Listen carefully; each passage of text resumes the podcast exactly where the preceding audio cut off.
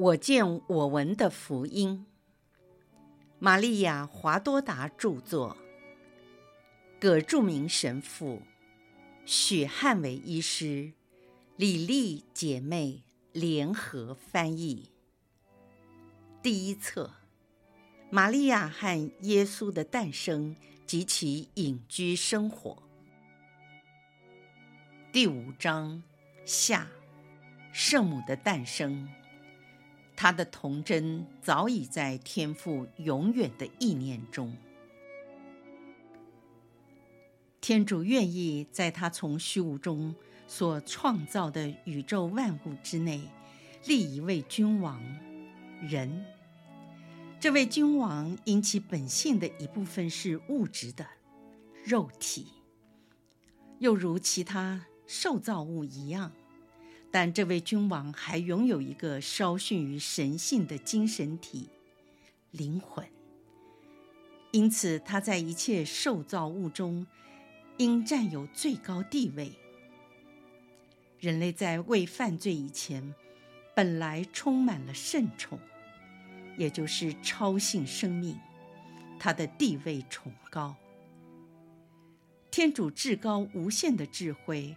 对未来要发生的一切，他都知悉。过去、现在和未来的一切，直到世界最后一人的结局，都清楚地摆在他的视线之内。上天下地的一切，他都全知全能，毫不含糊，绝无中断。他所造的君王之所以拥有一个稍逊于神性的生命，目的是要他在天上永远同圣父生活在一起，做天主的子嗣。这位君王按照天主的计划，要在世上经过一段时间，做天父的质子，将来长大成人，最后进入天上的王国。永世为王。天主也从永远知道，他所造的人将会犯罪谋杀自己，也就是失掉圣宠的生命，同时也失掉天堂。事到如此地步，也许有人会提出疑问：天主为什么还要造人？请问你们情愿不生在世上吗？人生固然贫穷赤裸，失掉了有圣宠的幸福生命，又因犯罪作恶而成为大不幸者。但生在这个世界还是很值得的，因为天主在现世的宇宙中也散播了他的美善。供你们瞻仰。试问，他为谁创造了这些星宿？这些行星互相移动，犹如箭矢向天放射光芒。其行动看似缓慢，但事实上却在高速的飞驰中，显得壮丽伟大。他们提供了人类光明和指示季节。看似千古不变，然而却时时刻刻都在变化之中。你们每晚、每月、每年仰观天空，可以读到崭新的天文报道。他们仿佛对人类说：“请忘记监狱，也就是世上的痛苦。”你们应当将那些充满了黑暗、腐败、污秽、恶毒、谎言、贪欲、亵渎的书刊和杂志完全丢弃。你们应该仰观这无边、自由、宁静又晴朗的天际，好让你们的心灵净空，充满光明，来照耀你们所居住的黑暗监狱。请你们聆听比教堂琴声更和谐的群星之歌，请你们朗诵那描述天主光辉的言语，阅读天主所发出的爱情密语，因为赐给我们存在和喜乐的天主，常临在我们中间。我们爱天主，因为他使我们存在，使我们发出光辉，使我们行动操作，使我们美丽又自由。此外，在这个天空的后面，我们还可以看到一个更崇高、更美好的天堂。我们也在奉行他爱的诫命的第二部分，就是博爱众人，教导人类温暖、光明和美丽。你们应该专心听取告知的话，并照着去做。与天主的荣耀结合在一起。天主为谁创造了这蓝色的一体海洋？是为天空，要天空把它当作镜子；是为大地，要大地把它当作道路；要海水发出微笑，要浪涛发出声音。这一切声响。不都汇合在一起，异口同声赞美天主吗？大洋、大海是为了人类而受造，正如诸天和群星也是为了你们人类一样。湖泊、江河、池塘、清泉，所有的水都为了给你们饮用，提供养分，解渴并洗净你们自己。水，一方面听从造物主的命令，一方面得为你们服务，却不越过界限湮灭你们，如同你们该得到的惩罚，是指洪水灭世。他为谁创造难以估计的动物呢？有多彩多姿，像花一样的飞鸟，有的在歌唱，有的在翱翔。如同你们的仆人为你们跑腿，为你们工作，做你们的营养补品，使你们这些君王能恢复体力。天主为你们人类创造了各式各样的奇花异草和万紫千红的花卉。这些花草树木，有的看起来像蝴蝶，像宝石，像矗立不动的禽鸟。有的相似项链，相似各式宝石和珍珠的水果，还有碧绿如茵的地毯，供你们散步、休息、玩耍，要你们神行受益，不仅为你们的精神，同时也为你们的肉体。天主又为你们在地下的深渊创造了矿物，在地上。创造了食盐，使它融化在温泉与冰水之中，还有硫磺、碘各种物质和元素。这些并不是为了天主自己，而是为了他的子女，也就是人类。天主在自己无限的美善中不缺乏任何东西。也不需要创造什么来增加自己的喜乐，他自给自足，他自我的静观欣赏就是他的幸福。这一切都是为了他所造的人类而做的，因为他愿意人成为一切受造物之王。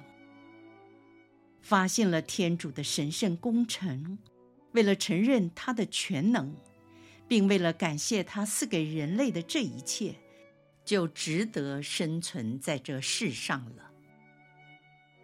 你们应当为你们的生命感谢赞美他，即使救赎的恩典只有在世界末日才来到，你们仍然应该感谢赞美他。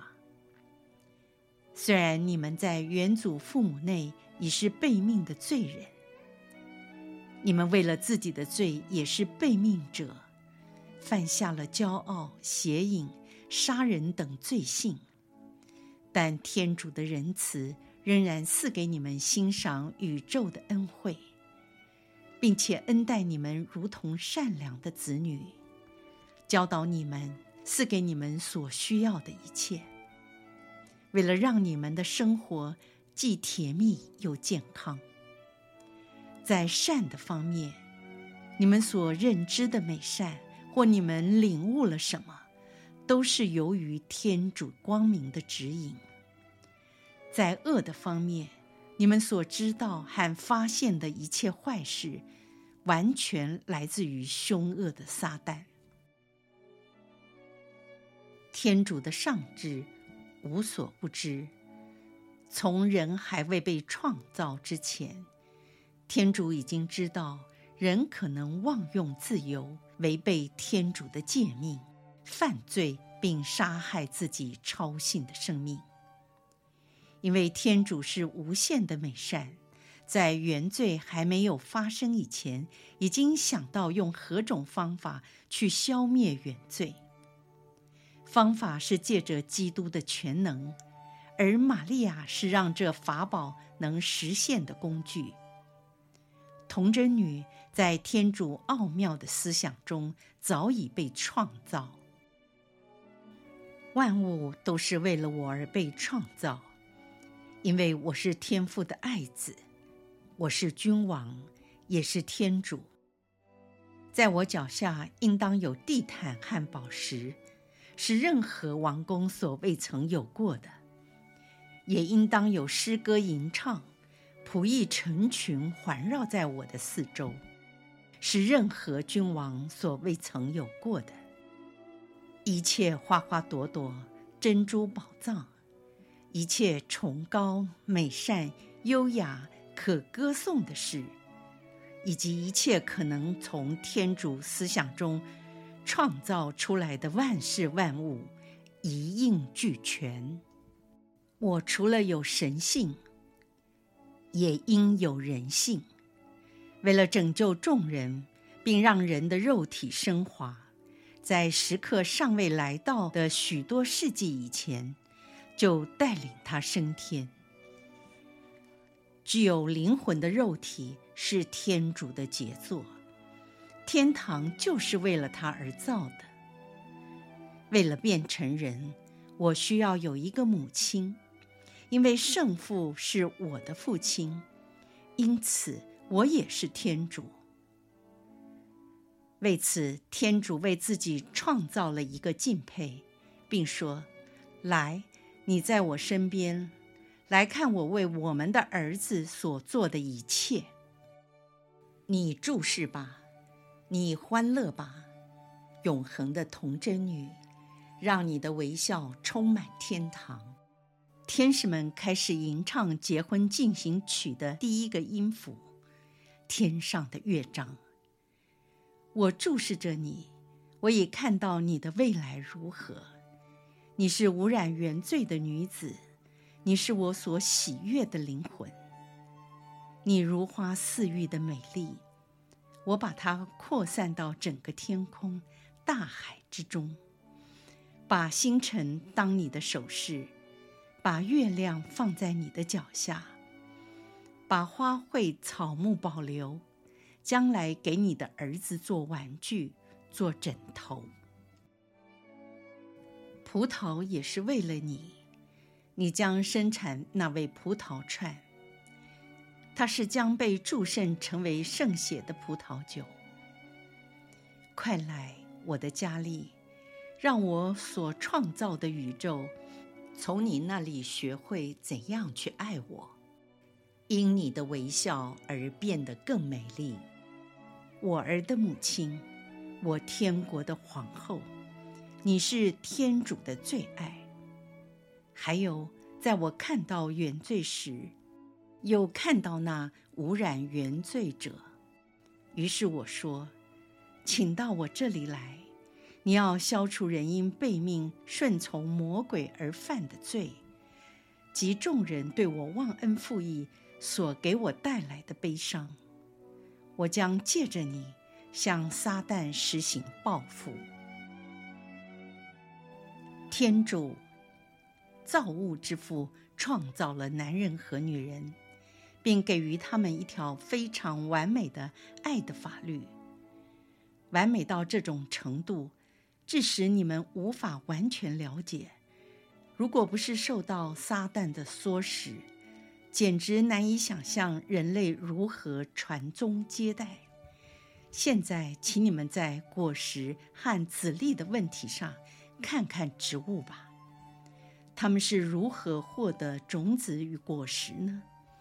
是否由于上百次的连续交配，才孕育而生产了果实？不，他们是从雄花中放出了花粉。由于大气与雌性的定律齐聚的指引。花粉奔向雌花的子房，它开放接受而生产果实。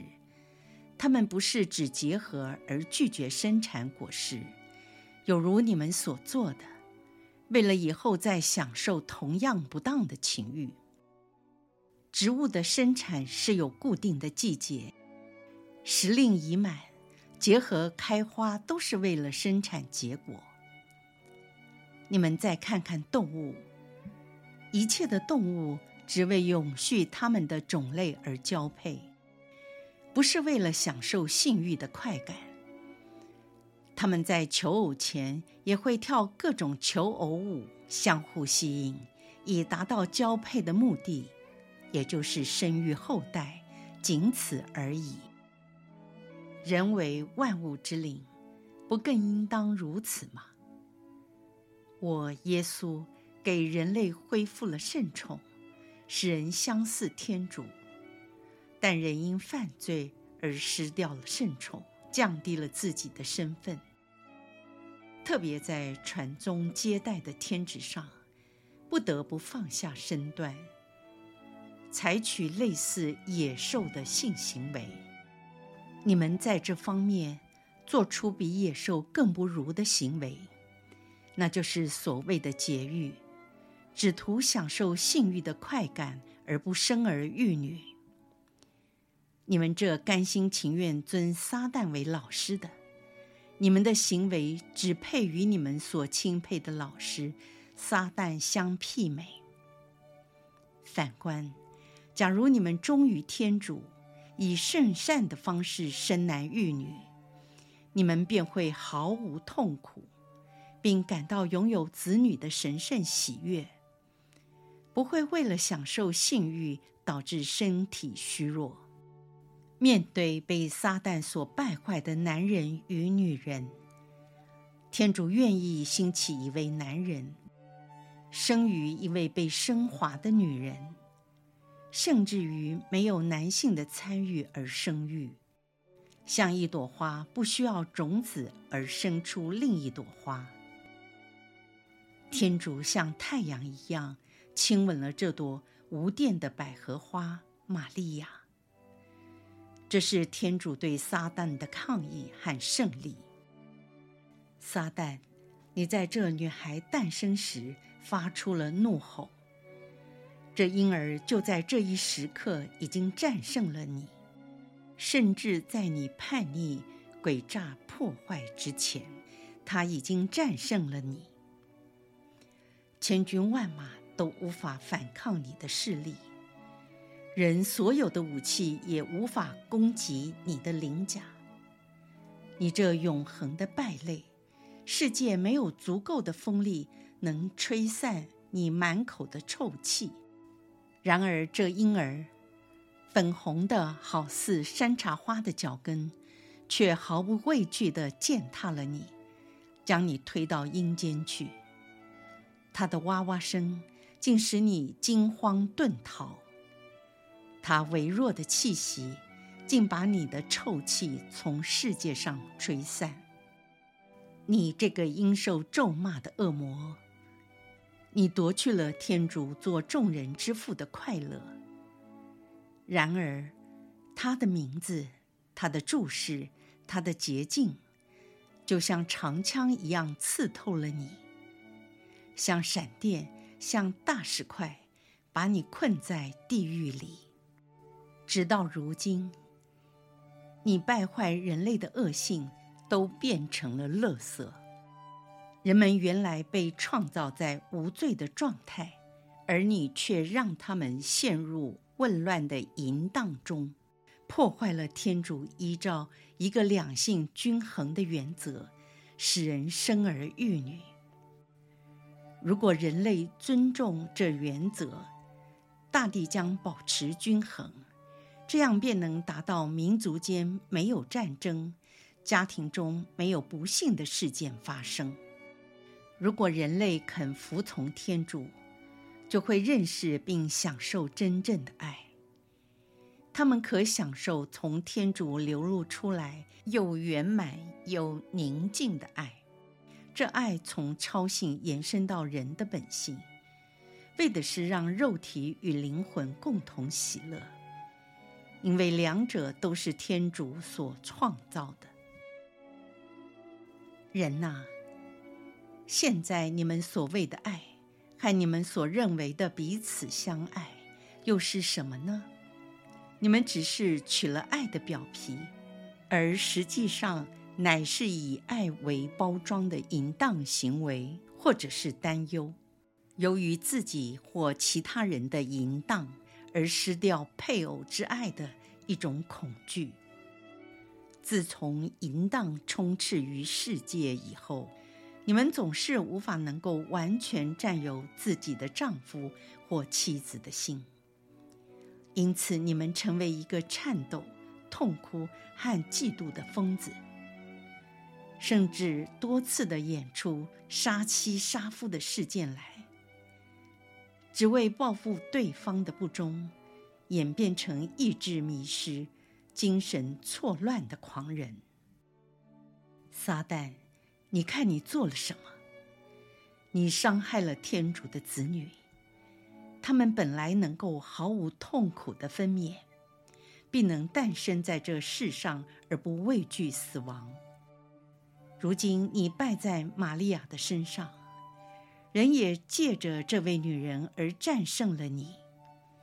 从今以后，谁爱她，就会回到天主那里，战胜你的诱惑，以便瞻仰她的无玷圣洁。做母亲的，在怀孕生子之时，虽不免仍有痛苦。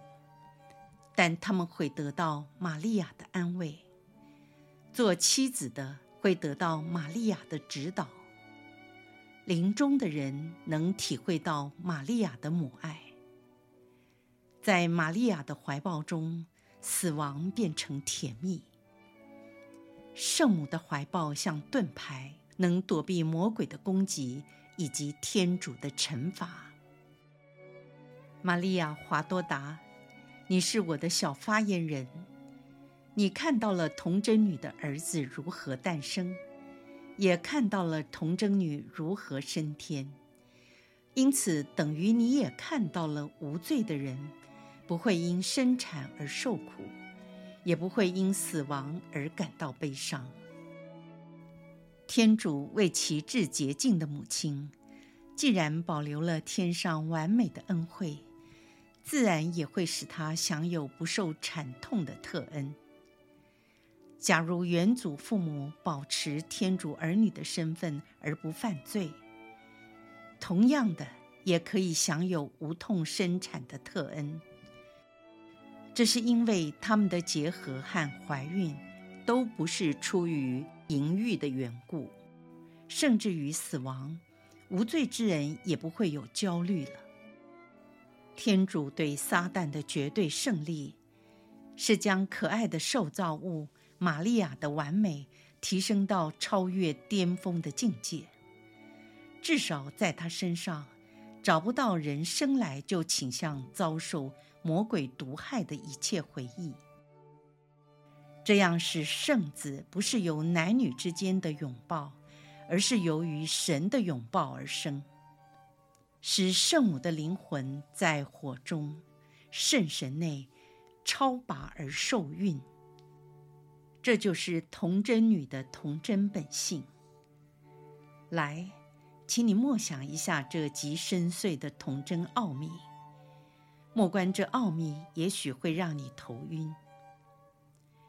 有的妇女因为没有结婚，因此才保有不得已的可怜童真；也有的女子，她们愿意将她们的童真奉献给天主。她们认为童真只是在肉体上，而不是精神上的。她们在精神方面的胡思乱想，认为是被准许的，有如男女之间的父爱，这样的童真可算是童真的阴影；也有如隐修会的童真，他们只为天主而生活，这样的童真具有很高的价值，但比起我母亲的童真，就不算完美的童真了。自从人类有原罪开始，对灵魂就造成了伤害。即使在拥有很大圣德的人身上都有。这伤害只有圣喜圣事能解除，但其伤痕仍然存留，如同一个已婚的妇女，在丈夫过世后虽然守贞。但仍然无法恢复原始的贞洁。圣洗圣事也是一样，不能恢复在原祖父母犯罪前的圣洁。就像那些患过重病的人，好了以后仍会再度感染，因为病毒仍然存在。圣母没有一丝一毫原罪的痕迹，她的灵魂美丽圣洁。完全如同天主父从永远所思想的，他也赏赐给圣母一切的圣宠神恩。